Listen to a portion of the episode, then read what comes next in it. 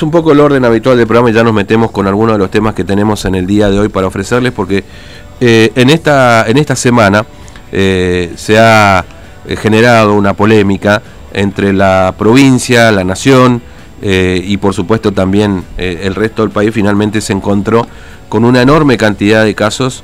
Ya nosotros hemos superado la barrera de los 20.000 casos, ayer solamente 1.000 se han agregado en los partes provinciales que se dan habitualmente. Pero bueno, en, el Ministerio de Salud de la Nación, esos, eh, esos eh, números recién ahora están empezando a aparecer, inclusive hoy todavía hay una diferencia casi de 2.000 casos, ¿no?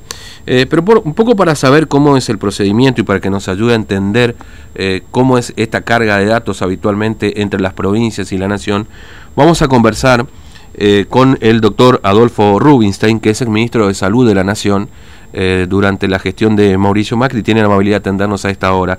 Doctor Rubinstein, muchas gracias. Fernando lo saluda aquí en Formosa. ¿Cómo está usted? ¿Qué tal? Buen día. ¿Cómo están todos? Bien, nosotros muy bien.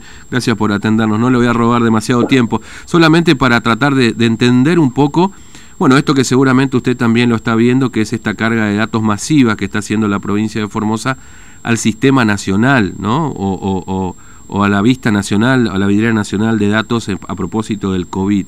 ¿Cómo funciona este procedimiento, doctor Ruiz, usted que fue ministro de Salud de la Nación? El Ministerio de Salud de la Nación tiene una plataforma, básicamente, que recoge todos los datos mm. del sistema de vigilancia epidemiológica que reportan las provincias. Eh, digamos, o sea que es una plataforma que se alimenta de la carga de todos los sistemas de, vigilancia provincial. Sí. Lo que hicimos en nuestra gestión fue mejorar lo que se llama interoperabilidad, esto mm. es la, eh, básicamente la articulación y la integración de esos sistemas provinciales para que sea mucho más fluido el flujo de información. que entonces los sistemas de carga provinciales fueran compatibles directamente con esta plataforma nacional. Y esto ocurrió en casi todas las provincias, no Formosa no es una de ellas. Mm. Entonces acá el problema es que si Formosa no carga los datos en el sistema de vigilancia nacional, que es el CISA, no hay manera de conocerlo. Claro. Lo que ocurrió, digamos, en estos últimos días es que, diría yo, dos de cada tres casos nuevos que reportó Formosa ocurrieron en las últimas 48 o 72 horas, lo cual obviamente merece mínima investigación. No, o sea, es evidente que son casos no habían sido reportados mm. y que son de mucho tiempo atrás. Lo que no sabemos todavía exactamente cuál fue la fecha de ocurrencia, mm. pero claramente no no es este, lógico pensar que sean de estos últimos días. Con lo cual, este, lo mismo puede pasar con los fallecimientos, no sabemos. Mm. Este, con lo cual, realmente, digamos, hay este, una enorme sospecha sobre cómo reporta las cifras formosas cuál ha sido el impacto de la epidemia en esa provincia.